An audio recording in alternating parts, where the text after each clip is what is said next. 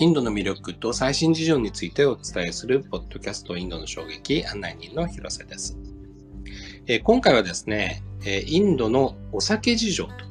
お酒ですね、えー、アルコールについてですね、えーと、インド在住の家庭料理の研究家、南藤信江さんにお話を伺います。えー、ノブさんよろしくお願いします。よろしくお願いします。はい。お酒事情ということなんですけれども、はい、どんなからお話しいただけるんでしょうか？はい、えー、一応3つぐらいに、えー、大まかに分けて、まず1つ目、えー、インドでどんな場所で、えー、お酒が飲めるのかっていうところですね。あと、えー、2番目、えーと、インドのお酒に対する一般的な考え方。お酒ってなんかこんな感じ？その一般の人がこういう見方をしてる。あと、えっ、と、ドライステーツ、あの、ドライステーツとドライデーってな一体何なのかっていうこと。あと3つ目が、インド人が好きなお酒。インドにどんなお酒が売ってて、どんなお酒が好ま好まれてるかっていうお話。あの、3つに分けてしたいなとます。はい、どこでどんなふうに何が好きということだと思いますが、じゃあまずどこでというところから、じゃあお願いできますか？はい。えっ、ー、と、インドでお酒が飲める場所ですね。えっ、ー、と、日本とかまあ他の国に国で、まあいろいろあると思うんですけど、あの、イスラム教はね、やっぱり皆さんご存知の通り、あの、お酒がダメな宗教、宗教下でそのお酒がダメっていうことになってるので、あの、やっぱりイスラム国は難しいんですけど、それ以外の国って割と、どの国もお酒って割とこの手軽に飲めるものだと思うんですが、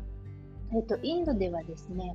えっ、と、まずイスラム教がイスラム教の方が飲めないっていうのはもちろんありますけども、ヒンドゥー教の方もね、なんかあの、えっ、ー、と、not recommended とか、あの、なんていうんですか、あの、あんまりこう、いいものとされない？で、世間的一般にこう、いいものされたい。なんで、あの、場所がすごい限られるんですね。なので、私はあの、まあ、あの、余談ですけど、日本に行くと、普通の喫茶店とかでも、あの、ビアサーバーとか置いてあるじゃないですか。なので、あの、すごい喜んで、昼間からこう、車運転しないときは飲んだりしちゃうんですけど、あ、という感じで私はお酒が、あの好きです。あの、普段料理の話とか体にね、アイルベーダの話とかしてますけど、でもお酒も実は大好きです。で、えっと、インドでお酒が飲める場所っていうのは、まず、えっと、バーと書いてあるところですね。バーと書いてあれば、お酒が出ます。で、あの、まあ、普通のホテルですね。ホテルも飲めます。で、ホテルはできればね、3スター以上ですね。3スター以下だと、え、ー、と、1スター、2スターだと飲めないところもあります。あと、まあ、いわゆるクラブですね。えー、都会に限られますけど、あの都会にはクラブあの、とてもおしゃれなね、バンガロールとかムンバイとかデリーにはとってもおしゃれなクラブが本当に最近いっぱいできていまして、そんなところで飲めます。あと、ライブハウスも、あの、日本ほどじゃないけど、あの、ちょこちょこあります。で、あとね、あの、ビアブリュワリーとその私はここに、この田舎暮らしをする前に、あの、20年以上、グルガオンというデリーの郊外の町に住んでまして、とても都会なんですね。で、そのグルガオンは日本あのインドで一番、えーと、ビアブルワリーといってそのそこでビールを醸造して大きいあの銀色のこのタンクですメタルのタンクの中でビールを醸造して、そこで提供、あの、食事と一緒に提供して飲めるっていうところがとっても多くって、あの、一時期流行ったんですね。えっ、ー、と、7、8年前ですかね。あの、グルガンでとても流行って、もういっぱいたくさん美味しいビールを飲めるところ、美味しいご飯と一緒に提供するところが増えたので、グルガンはね、とてもあの、お酒飲みにとってはとてもいい環境だったんですけど、えっと、あとですね、もう一つ面白いのが、お酒屋さんがあります。で、お酒屋さんが、あの、これ私、あの、グルバンの話をします。あの、えー、お酒はですね、インドでは州によって法律が全然変わってきますので、あの州によってね、飲めるところ、飲めないところとありますので、あのいろんなところがあるんですけど、これは後でドライステーツというところのところでお話ししようと思います。で、グルガーンでお酒お酒を売っているお酒屋さんがあります。で、お酒屋さんのことテカって言うんですけど、そのテカの横には、あの、ちっちゃいね、なんかあの、なんて小屋っぽい、あの、ちょっと座って、あの、まあ、軽いおつまみとか食事とか出すところがくっついてるんですね。それはどういうシステムかと言いますと、お酒屋さんで安いお、あまあ、お酒屋さん、そのね、お店だから普通のまあ通常の値段で売ってます。でもあの普通お酒をレストランで飲むとその分税金とかそのサービスタックスとかいろいろ上乗せ上乗せされてあのレストランで飲むお酒って普通高いですよねあのお店で買うものよりも。でもそこのねテカというお酒屋さんの横にあるちっちゃい小屋みたいなあのレストランではあのお店の人が買ってきてくれるんですねその横のお酒屋さんで。なので、えーと、そこのレストラン小さいレストランではあの例えばソーダ割りをしたい人はソーダ水割りしたい人は水あの氷で氷をオン・ザ・ロックにしたい人は氷でプラスそのおつまみを出してくれるっていうのがお酒屋さんの横についてるっていうのがあのグルガオンのあのテカのあの風景です。で、えーと、そのレストランはですね実はあの、えーと、レストランとして登録をされるものではなく、あのすぐにあの建て壊しとか取り除きができるようにあのちゃんとした壁を作っちゃいけないっていう法律があるんですね。壁を作ってもいいんですけど、壁を作ってしまうと、ちゃんとレストランとして登録しないといけないので、あのその網目をかいぐぐるという、なんかこう、まあこれもいわゆるあのインドのジュガールなんですけど、あの壁を作らないで、あの、作っていいのはね、あの、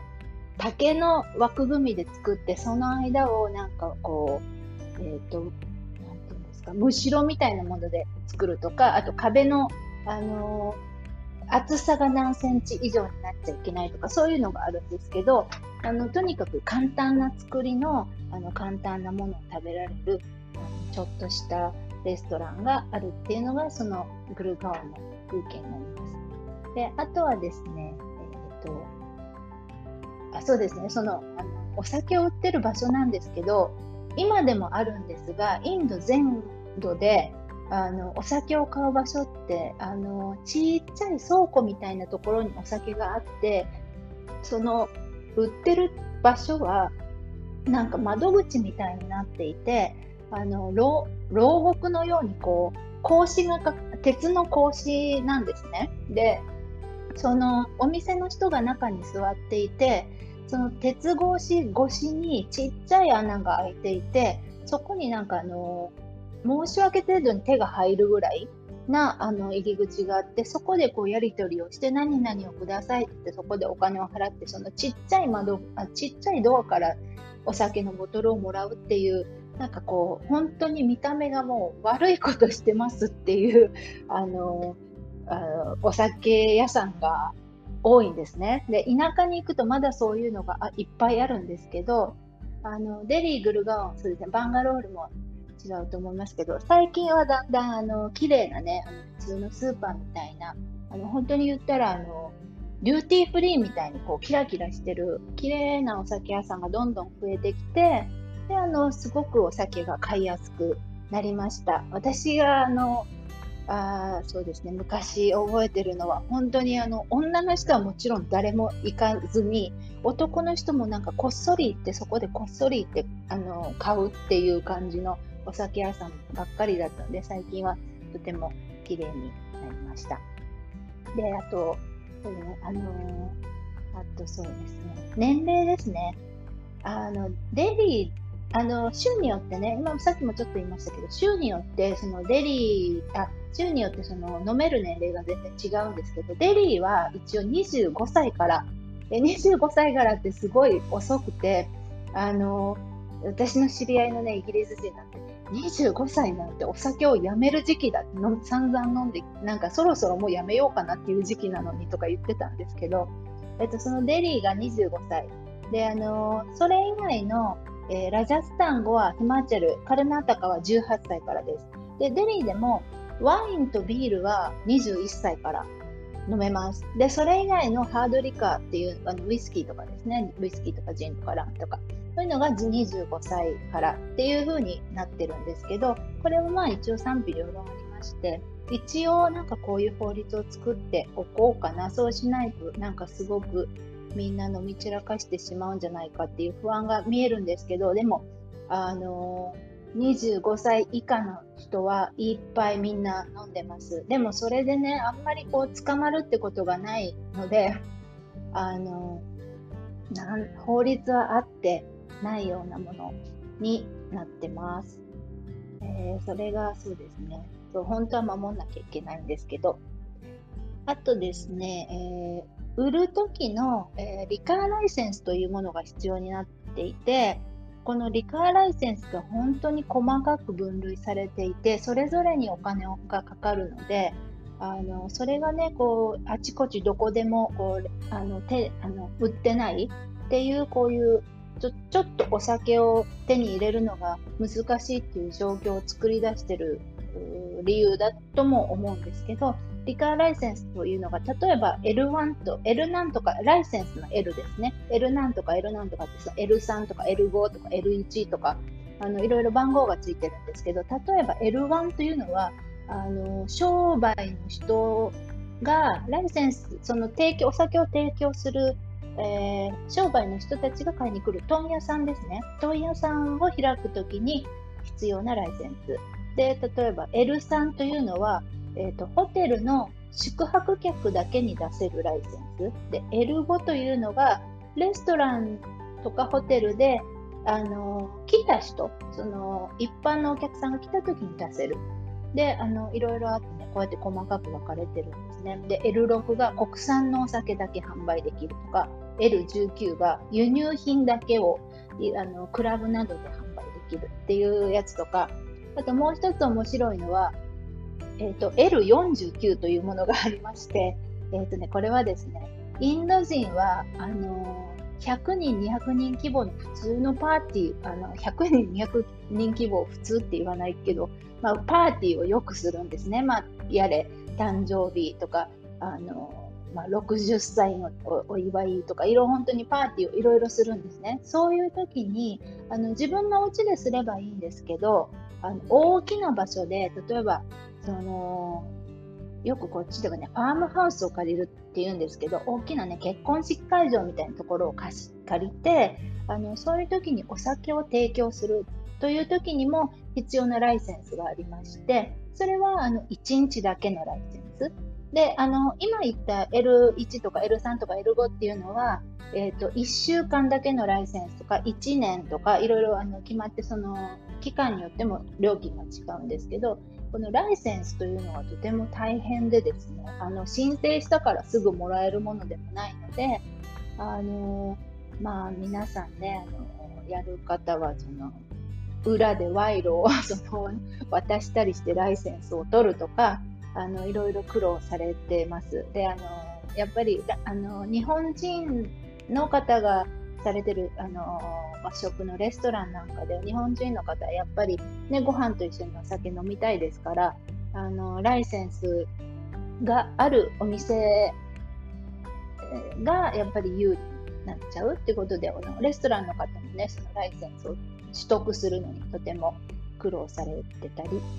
ます。ではい、あと、えー、じゃあ次、あと2番目ですね。インドのお酒に対する考え方とかっていう。えっ、ー、とね、えー、まあ、先ほどもちょっと言いましたように、宗教でね、完全に禁止されてるのはイスラム教と、あと一部のシーク教とかぐらいですかね。えー、なのにあの飲みにくいというのは飲みにくいというかそのあんまりこう大っぴらに飲まないというのはなんか世間体であのお母さんとかがやっぱりこう旦那さんあお母さんというか奥さんが旦那さんにあの飲むのをすごくこうあの厳しい目で見るとかあと親の前では飲まないとかあのいろいろそういうねこうなんだろうお酒を飲むことに対してあんまりこういいことじゃないっていうこう考え方がこうバーッとこう広まってるというかなのであのそういう感じになってはいるんですがあのちゃんとねあの飲めない場所飲めない場所とか飲めない州ですね。飲めないし、州ってあのそのお酒が飲めないとかお酒が提供できないことをドライというんですけど、ドライ、乾いてるドライですね。で、ドライステーツというのが、えっ、ー、と、お酒が飲めないあの、お酒を提供することを禁止している州です。で、一番有名なのがグジャラート。で、グジャラートは本当に外国人でも、あの、お酒はあの特別なライセンスがないとの買えないし飲めないし、というホテルにもないんでね。で、あとミゾラム、マニプール、ナガランド、あと最近ビハールが変わって5個、5個州になったんですけど、ここはもう完全あの dry states です。あと dry day と面白い、これが面白いんですけど、 dry day というのがありまして、あの1年を通して1ヶ月に2、3回はあるんですね。それが、えーと、本当に完全にドライになるのか、ドライにならないのか、なんかその日にならないとわからないんですが、1ヶ月に2、3回あります。例えばですね、えーと、今これからもうすぐ来ると Republic Day 共和国記念日。でインドですごくこうわっとお祝いをするんですけどそういう日とかあとね3月18日ホーリー。今年は3月18日あの色をこう投げ合って遊ぶホーリーの日ですね。ホーリーの日もドライでであとえ、ー、と、 Good Friday という4月にある Good Friday、クリスチャンのお祭りですね、とか、あとね、7月にはグルプルニマっていう、その、え、ー、と、グルジーってその、自分のお師匠様をこう、祀、るっていうか尊敬しようっていう日とかね、あと8月15日のインディペンデントデーとか、あと5月、あそうだね、あとイードの日とか、そういういろんな、その、まあ、あのいろんな宗教のお祭りとか例えば誰かとてもの尊敬されるべき方のお誕生日とかあのいろんなこうなんだろうな、えー、イフイイフの念とかその尊敬するリスペクトを表すためにっていうのもあるのかなとちょっと思うんですけどこういう時にあの完全にホテルでも提供されずあのお酒屋さんは全部閉まって、えっと、レストランなんかでもお酒は今日は出せませんっていう案内があります。はい。で、そのですね、あの、まあ、どんなに、でもね、どんなに禁止されていても、あの、まあ、あの、飲む人は飲むんですよね。で、売る人は売るので、なんかまあ、法律もまあ、もちろんあるし、あの、怒られたりもしますけど、うーん、なんかそうですね。なんかたまにこう、場所によってとか、物によってとかは、あの、あんまりこう、厳しくあの捕まったりはしていないっていうのが私のちょっと、えっと、感想です。あと、えー、ここにいらっしゃる方、あの、ね、あの、ご存知の方多いと思うんですけど、あの、辺境作家、辺境ってその、偏僻な場所の辺境作家の、あの、高野秀幸さんが書かれた、イスラム飲酒機構っていうのがすごく面白くて、あの、イスラム、イスラこの方はね、あのイスラム圏に行って、イスラム圏であのこっそり売ってる酒場とかこっそり売ってるお酒屋さんに潜入してあの自分はどうしてもお酒を飲むんだって言って なんかこう、えー、したルポルポみたいなこのねあのその飲酒機構イスラム飲酒機構っていうのがあるんですけどあのとてもこれ面白いのでぜひあのお酒好きな人はあの読んでみてください。でなんかこれにある通りあのイス本当に厳格なイスラムの国でもやっぱりあるとこにはあるし作る人は作っちゃうしあの作るのも禁止なんですね。であの飲む人は飲んじゃうんだっていうなんかこう面白いこうお酒にまつわるなんかこう面白い話がいっぱい入ってて、私はとても面白いなと思いました。はい。じゃあ、あと3つ目。じゃあ、あの、すいません、ばばっと話しちゃいますけど、あの、3つ目。インド人が好きなお酒。で、インドにね、どんなお酒があるのかっていうことなんですけど、えー、まずですね、一番人気。えー、インドは、あ世界あの人口がね、一番多い、あの、とても多いので、あのいろんなことで世界一になることが多いんですけど、えインド人が大好きなウイスキー。ウイスキーはですね、消費量世界一です。インドはね。で、どの人も、あの、お酒飲む人は大体、お酒飲む場所とかお酒飲む人は、大体ウイスキーを飲んでる時が多いですかね。で、ウイスキーが一つ。あと、ワイン、ワインです。あの、インドワインというのはても、実は本当にあの、あんまり知られてないんですけど、とても美味しいものがあって、世界的なあの、えー、ワインコンペティションなどで優勝してるあのワインもあります。で、ほとんどのインドのワインは、マハラシュトラ州の、えーとね、ナシックというところで作られてます。あの温暖でね、あのブドウがこうよく育つナシックというところがあって、そこですごくあのほとんどのワインがあの製造されてます。で、あの2月ぐらいになるとね、そのワインフェスティバルとかあって、私も一度行ってみたいなと思うんですけど、あのそこで作られたワインを提供するところがあのワイナリーがいくつかあってそこをこうはしごしながらあの素敵なワイナリーの中にあるあの宿泊施設で泊める泊め泊める泊まることができるっていうこう、ね、あの素敵なイベントがあるんですけどもし皆さん興味があったらぜひ。あとビールですね。ビールもいっぱいいろんな種類があります。あとジン。インドインドのジンがなんかあの最近ねすごくあの若い方でおしゃれなボトルをいっぱいあとジンを作ってる新しいジンを作ってる方ですごく人気があるインドのジンがいっぱいありましてあのそれもあのインドのジンあそうだよインディアンジンとかってあの検索してもらうとねとても可愛いボトルとかあのおしゃれなボトルがいっぱい出てくるのでこれもあのすごく今あのジンはあの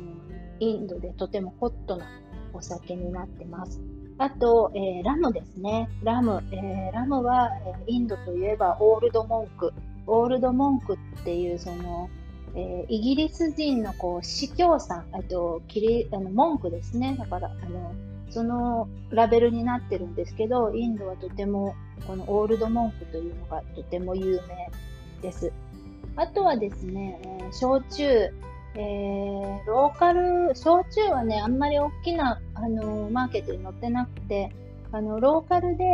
えー、自分たちの消費用に作ってるお酒がほとんどです。例えばね、あの、まあ、焼酎というのはね、蒸留酒になるんですけど、蒸留酒でお米がで、お米からできた焼酎とか、あと、えー、東北地方にあって、あったり、あと、まあ、蒸留酒じゃなくて醸造酒になるんですけど、あの、有名なのがトディっていうね、あの、南ケララなんかで作られてる、あの、ココナッツのお花の、えの茎からこう、垂れる、こう、液体を発酵させた、あの、これは蒸留しないので、あの、まあ、ワインみたいなものですけど、あの、フラワー、なんだっけな、フラワーなんとかワインって呼ばれてますよね。えっ、ー、と、あとはですね、えー、お酒？普通の日本酒みたいなお酒もあとネパールのボーダーとかなどで作られてて、えっ、ー、とね、お米で作られてるのもあります。あと、あの、冷え、あのー、えー、雑穀の冷えですね。冷えから作ったものが多いです。あと、インドのほとんどのお酒が、えー、原料がですね、モラセスといって、あのお砂糖を作る、あの、サトウキビを、えー、砂糖に生成するときに出る、えっ、と、副産物ですね。モラセスって糖蜜って言うんですけど、黒くてドロッとした、あの、白い句を砂糖をした残りのものを使って作ってるお酒がとても多いです。で、えー、インドのオールドモンクもそうですね。で、砂糖、原材料一応サトウキビだよって言って、サトウキビ、ラムの原材料はサトウキビ。で、サトウキビがたくさん取れるところって、メキシコなんかもそうですけど、あの、ラムが産地なところが多かったりもします。で、あとはですね、えー、中央インド、えー、北、北にもあるんですけど、あの、真ん中の、こう、真ん中の辺ですごくこう、いろんな方が作られてる、あの自家消費用のお酒の材料でとても有名なのがマウアという赤いお花です。あの、大きな木があって、あの、暑いところでも育つし、あの、温暖なところを好む、あの、木なんですけど、その大きな木に、あの、花がいっぱい咲く赤い花が咲くんですね。で、その赤い花を集めると、その赤い花はとても甘い、甘いんですね。お花自体が甘くて、それを、えーと、水を加えて発酵させて作るお酒っていうのがとても多いです。で、あのインド全体を見て、そのちゃんとしたこう市場に載ってるちゃんとボトリングされたお酒ももちろんたくさんありますけどそれ以外のあの名前もないような自家あの村の人たちが自家消費用で作ってるお酒というのもものすごいたくさんの種類があってあのそれの原材料はその土地でやっぱり一番安いものになりますよね。あのやっぱり村で作るものでで自家消費で作るものなのでなのであのお酒というものはあの糖分を発酵させてそのアルコール分にするんですけどその糖分の部分をそのココナッツで使うとかお米とかあのそのモラセスというその糖蜜、えー、サトウキビの白い砂糖の副産物だったりでそこの今言ったそのマウアっていう白いお花だったりします。でモラセスっていうのはやっぱりそこそこお金が、ね、かあの買う買わなきゃいけないからあのかかりますけどこのマウアっていうお花なんてやっぱりジャングルに行ったらすぐタダでみんなあるしあのココナッツもみんな自分の庭になってるものだからそのただの材料で作るお酒っていうのがあのインドの村の人たちが作るお酒の原材料で多いものなのかなと思います。でそれを思うとやっぱりあのあのロシアのねウォッカなんかも原材料ポテトで本当だったらそのお酒ってそのお砂糖を入れたらできるんですけどやっぱりそのスターチから出る糖分が砂糖を使うよりも安いから多分そのロシアなんかではウォッカをあのポテトからじゃがいもからね作ってたりするのかなと。あのでそのお酒のね原材料とかいろいろ見てもなんかいろんな場所の文化とかが分かって面白いかなと思います。あちなみにウイスキーはですねえっ、ー、とシングルモルト、えー、アムルート、アムルートっていうのが AMRUT ってアムルートっていうお酒がとても有名で、あのー、インド初のシングルモルトウイスキーなんですね。で、今も割とこう、高くてすごく人気があるので、デリーではね、あんまり手に入らないんですけど、えっ、ー、と、ムンバイやバンガロールなんかであの見つけたら、ぜひ買っといた方がいいなと思うアムルトというシングルモルトウイスキーがあります。で、1瓶3000ルピーぐらいします。と逆に、えー、ラムですね、オールドモンク 750ml 入りで、えーと、500ルピーぐらいなので、ラムがやっぱりとても安くて、まあ、安い理由でその人気があるのもあの分かるなという感じです。ウイスキーもね、あのインドの安いものでは500ルピーぐらいからあるので、本当にピンキリですね。はい。で、こんな感じでしょうか。はい、以上です。はい、ありがとうございました。えっ、ー、と、はい、大変興味深い、あの、インドのね、えー、お酒お酒事情について、えー、インド在住の家庭料理研究家のアナンド信江さんに、えー、お話を伺いました。あ、信さんどうもありがとうございました。ありがとうございました。